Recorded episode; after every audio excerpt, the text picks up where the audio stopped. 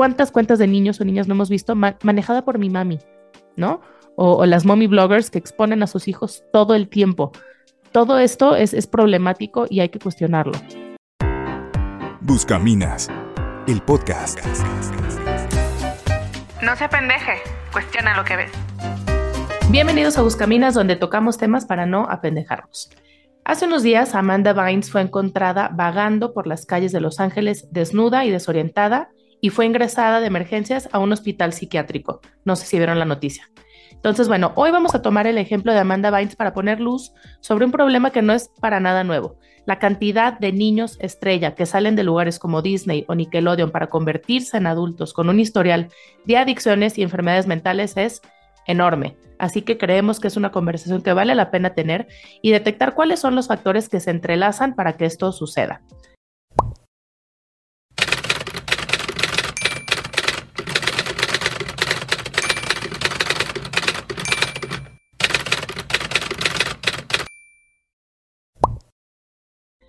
Como contexto, pues bueno, Amanda Bynes es una actriz de California que fue una de las caras más reconocidas en la televisión y en películas de comedias románticas adolescentes en la década del 2000 más o menos, como Lo que una chica quiere, Ella es el chico, Hairspray y todas esas, ¿no? Que seguro vieron prácticamente todas, si son millennials y centennials.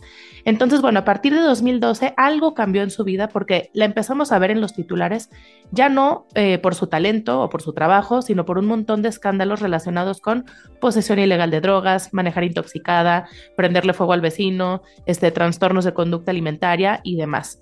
En 2013, Amanda publicó, de hecho, una serie de tweets donde habló del abuso al que fue sometida por parte de sus padres al obligarla a seguir actuando cuando ella ya no quería, y también insinuó que fue abusada sexualmente por Dan Schneider.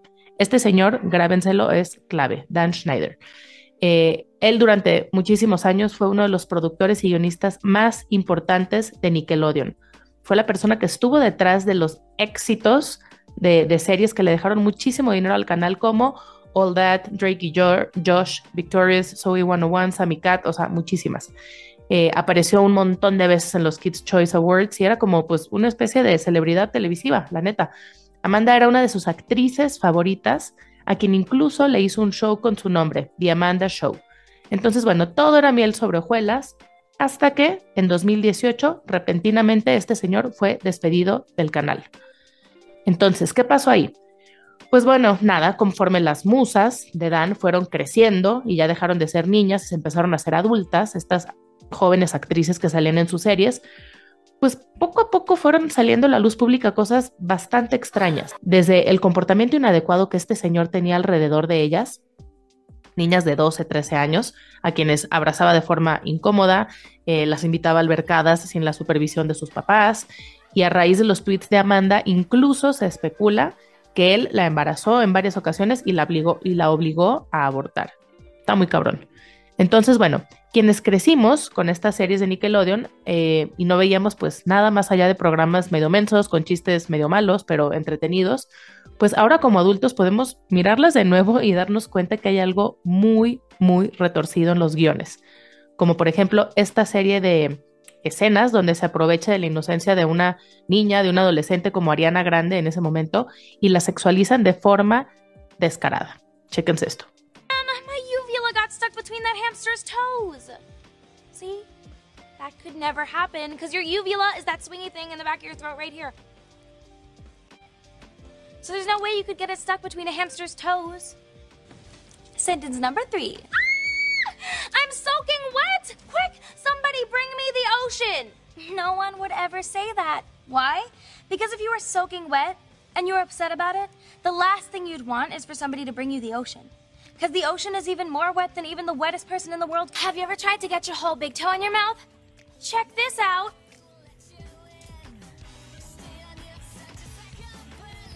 Sometimes I wonder if you can get juice from a potato.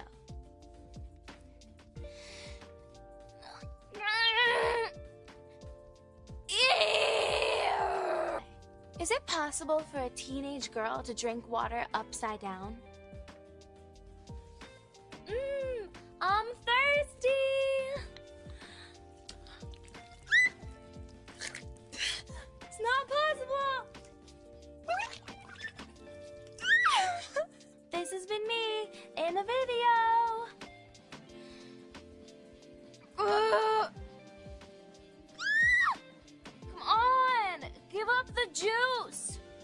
O sea, híjole, no creo que no hay mucho más que agregar.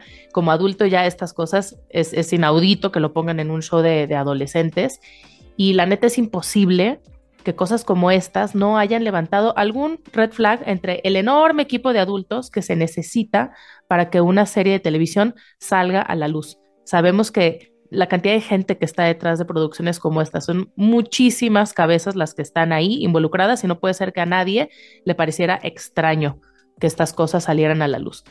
Entonces, bueno, además de Amanda Bynes, otra de las víctimas de la fama infantil es Janet McCurdy, quien apenas el año pasado sacó un libro llamado Me alegra que mi mamá murió.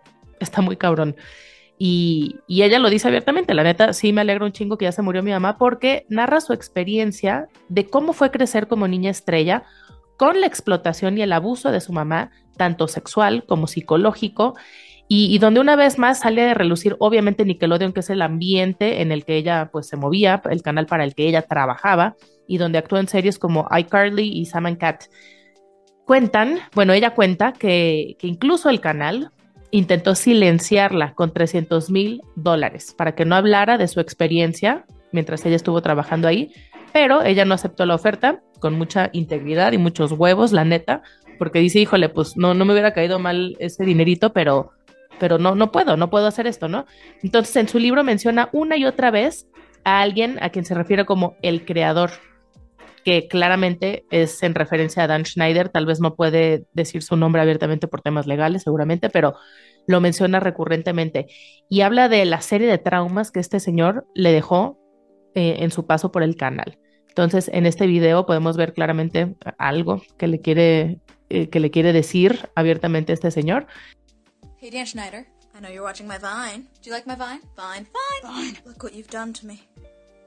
Y, y pues bueno, por otro lado, los fans que ya son adultos o que ya somos adultos, eh, pues han detectado, o sea, en, en, en Internet hay, hay, grandes conversaciones alrededor de lo extraño que es que Dan Schneider tenía una extraña fascinación por los pies.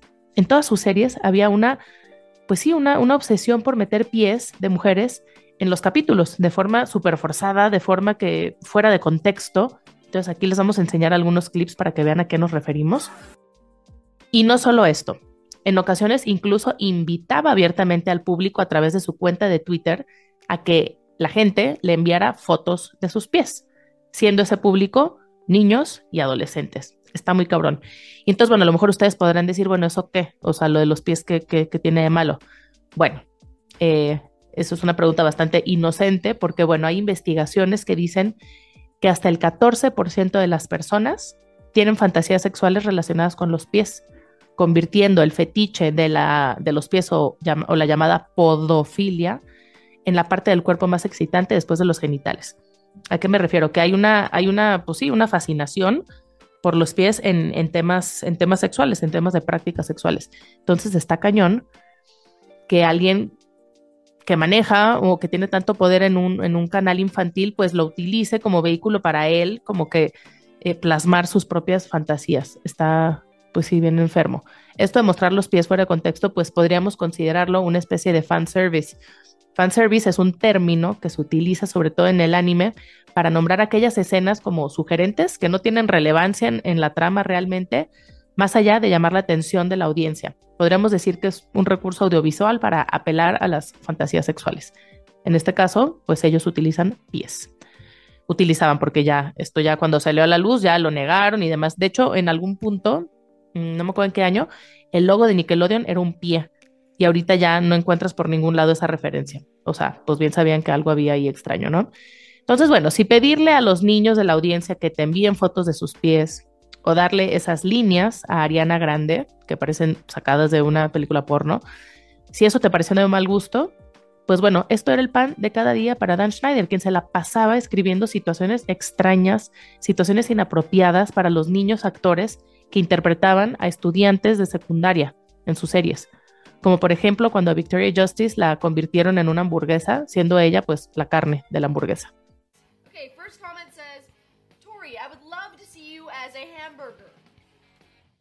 next comment. No. Okay, now Tori's the hamburger patty. Yeah, I'm a beef patty. And some lettuce. No, no, no, no, no, no, no condiments. No condiments. Shut up, Robbie. En agosto de 2022, Alexa Nicholas, una coestrella del programa Zoe 101, hizo una protesta con pancartas y todo afuera de las oficinas de Nickelodeon, eh, pues con diversas frases, ¿no? Y con diferentes reclamos. Eh, decía cosas como Nickelodeon no me protegió, Nickelodeon en referencia a sick, que significa enfermo, o sea, como una bola de enfermos allá adentro, y demanda protección para los niños, no para los, los depredadores, que son pues la gente que trabaja ahí, y cuestionando sobre todo sus acuerdos de confidencialidad.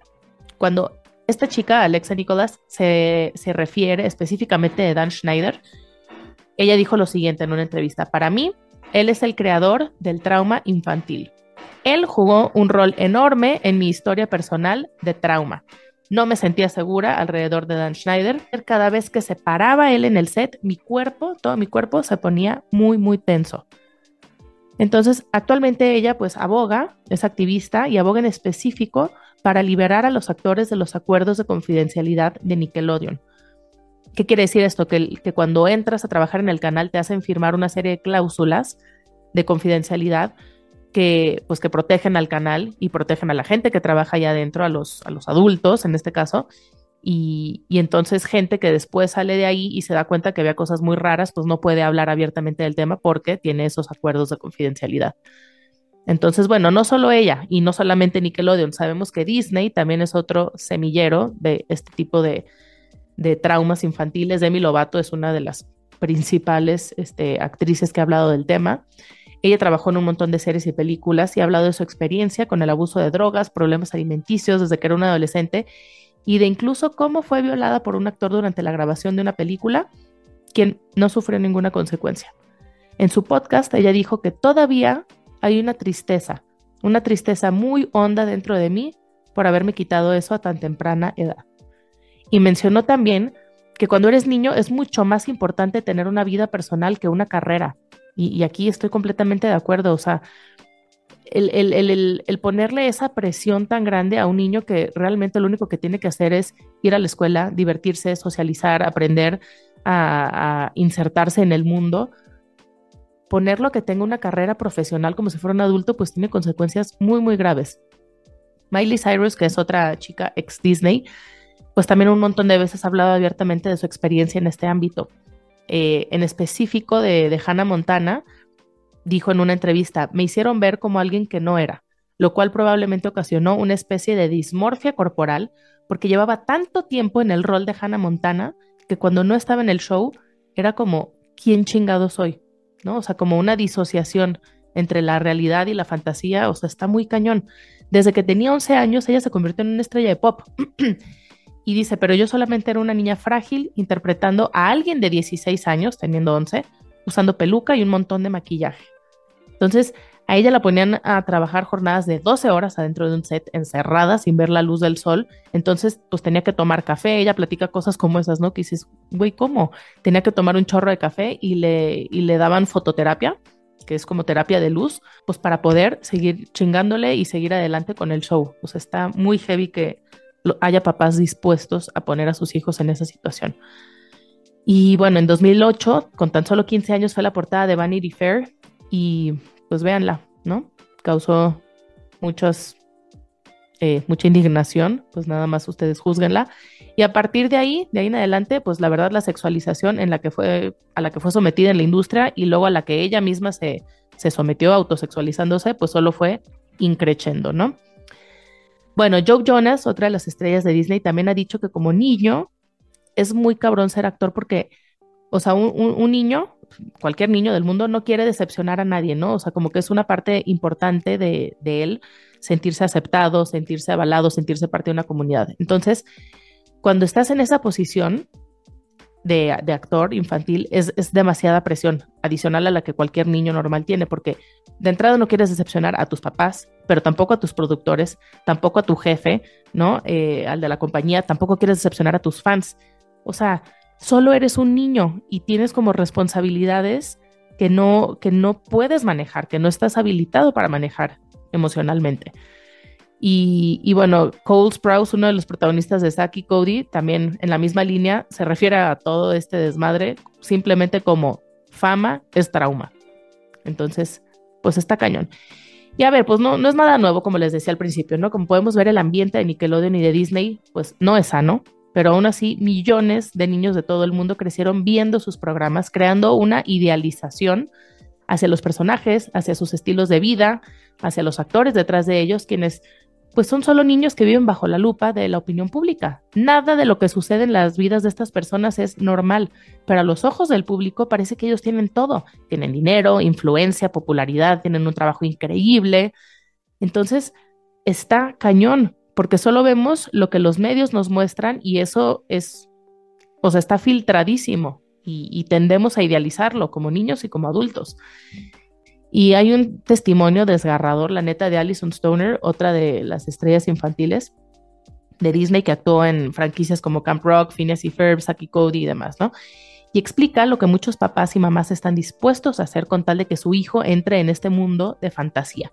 Ella cuenta cómo fue su primera audición para un rol eh, en el que una niña era secuestrada y violada. Y audicionó para este rol a los seis años. Entonces dice ella, a los seis años, entro en una habitación blanca donde un extraño se para apáticamente detrás de una cámara en un tripié. Cuando me dan la señal, represento la escena. Esa mañana fui secuestrada y violada. Terminando en posición fetal debajo de una silla, con mi cuerpo congelado por el miedo, me pongo de pie, limpio mis lágrimas y agradezco al extraño por la oportunidad. Camino hacia el auto reflexionando sobre mi desempeño y comparando mis gritos con los de los otros niños que escuché en la sala de espera. Está cañón. Y, y lo cañón, o sea, volviendo a esta parte de la, de la disociación, es que unas horas después de esto, ese mismo día, Allison audicionó para un anuncio de juguetes, ¿no? Entonces es como, tienes que cambiar radicalmente tu personalidad para representar una escena y representar otra. Entonces imagínense someter a eso a un niño de seis años. A esa edad, dice ella, apenas estoy aprendiendo a comprender la diferencia entre realidad y ficción, pero mi sistema nervioso ya registró patrones que inconscientemente van a determinar mi comportamiento por décadas. Nada estaba diseñado para que yo terminara normal, estable o viva. Está cañón.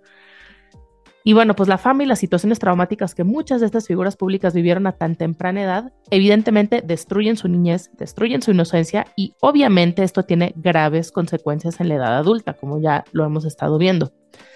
Muchas de estas estrellas tenían el peso incluso de ser las que mantenían a sus familias, siendo solo niños. Ellas llevaban el dinero a casa, presionados por sus papás, por supuesto. Entonces, al mismo tiempo eran examinados también en sus vidas privadas por los medios amarillistas y tenían la presión, como decíamos, de ser modelos aspiracionales de millones de niños, cuando en realidad a esa edad no tienes la madurez para nada de eso. Y bueno, al margen de, de todas estas historias de terror que viven las, las actrices y los actores, ¿esto cómo, qué podemos aprender de eso y trasladarlo al día de hoy? Pues que los efectos de la fama tristemente hoy en día no se limitan a personajes de la industria tradicional del entretenimiento, porque con redes como TikTok el acceso a la fama se ha disparado, se ha masificado y los efectos pueden ser los mismos eh, teniendo 5 followers o 5 millones de followers. TikTok es la cuna que está desarrollando a una nueva generación de niños famosos, como por ejemplo Charlie D'Amelio, que hace apenas unos años se coronó como el perfil con más seguidores del mundo en TikTok. Eh, cuando todavía era menor de edad, tenía 15, 16 años. Nadie está equiparado, equipado perdón, para lidiar con tal cantidad de atención. Y aún así, glorificamos la fama. Simplemente en México la profesión a la que aspira la mayoría de los niños es a ser youtuber. Eso nos dice muchísimo de dónde están nuestras prioridades.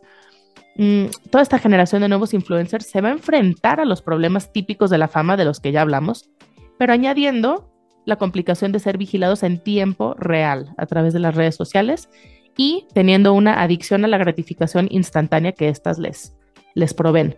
Es como una versión hiperrevolucionada de la fama en las niñas, pero ahora autoimpuesta o fomentada por los papás también. Entonces, bueno, volviendo a Amanda Vines, que ya para ir cerrando, que es por donde empezamos, como siempre, nuestro interés al abordar estos temas del espectáculo no es en quedarnos en el chisme por el chisme, sino en generar un punto de partida para reflexionar de forma más profunda en algo con lo que todas y todos podamos conectar. Este espejismo de la fama es una trampa de la que todos somos presa fácil. Y hoy más que nunca el problema es que este nuevo modelo de fama al alcance de todos que trajeron las redes sociales muchas veces no levanta ninguna red flag. Ya no digamos en los menores, tampoco en sus papás, quienes son los primeros en celebrar y fomentar esta hiperexposición. O sea, ¿qué pedo? ¿Cuántas cuentas de niños o niñas no hemos visto manejada por mi mami? ¿No? O, las mommy bloggers que exponen a sus hijos todo el tiempo. Todo esto es, problemático y hay que cuestionarlo. Entonces, bueno, aquí les dejamos algunas enormes red flags que nosotros identificamos en esta trampa de la fama infantil. Número uno, hay tanta atención y liberación de dopamina que neurológicamente es muy difícil desconectarte. Documentales como El dilema de las redes sociales explican perfectamente cómo estas plataformas están diseñadas para ser adictivas. Número dos, la adicción que generan estas redes sociales ya representa un problema para la mayoría, la mayoría de los niños de la generación Z. Repito, ya sea que tengan 5 o 500 millones de seguidores. Hay muchísimos estudios sobre los efectos que tiene la naturaleza adictiva de las redes y la gratificación instantánea, es decir, ver en tiempo real los likes, los comentarios, los seguidores, las vistas, bla, bla, bla. Esto impacta directamente en la autopercepción y la autoestima de las nuevas generaciones. Lo pueden ver en informes del World Psychiatry Medical Journal eh, y en un montón de otras fuentes. Por otro lado, eh, red flag número tres, el reconocimiento social a través de estas redes está ligado al concepto de éxito o fracaso. Entonces es muy difícil que un adolescente encuentre un sentido de identidad, valor y autoestima fuera de las redes, porque estas te dan como esa validación que todos necesitamos. Entonces se convierten en la única forma de sentirse vistos, de no ser invisibles en esta etapa, pues bien complicada, ¿no? Que es la, la transición entre la niñez y la edad adulta. Número cuatro, se llega a perder el sentido de la realidad y se reduce la empatía. Shia LaBeouf, que es un, actor que recientemente escribió y protagonizó una película basada en su propia experiencia problemática como estrella infantil, eh, que se llama Honey Boy, le dijo a The Hollywood Reporter que se había vuelto adicto a los elogios. Y, y con esos elogios se había vuelto también adicto a adormecer su necesidad de sanar heridas profundas. O sea, como que el exceso de afirmación y de validación lo hacían como entumecer esa necesidad que tenía de voltear hacia adentro y de sanar. Entonces es como que vas aplazando lo inevitable, distraído por toda esta ola de éxito y de fama. Pero pues tarde o temprano todo eso cobra factura, ¿no? Y por último, el quinto red flag es que las personas de esta generación asumen que lo normal es aburrido, que la vida análoga es aburrida, entonces se aspira a más, más fama, más fortuna, más dinero, más rápido, cuando en realidad lo que más necesitas cuando te estás desarrollando es tener una vida normal. Entonces, bueno, por eso queremos abrir esta conversación. Si sabemos que un niño no tiene la capacidad de manejar estos niveles de atención y sobreexposición, además de ponerlo en una posición muy vulnerable de grooming y abuso, pues no queda más que decir que no se apendeje. Por ahí no va la cosa, no va a acabar bien. Entonces, bueno, esa es finalmente nuestra opinión, nuestra visión de las cosas, pero nos encantará escuchar la tuya.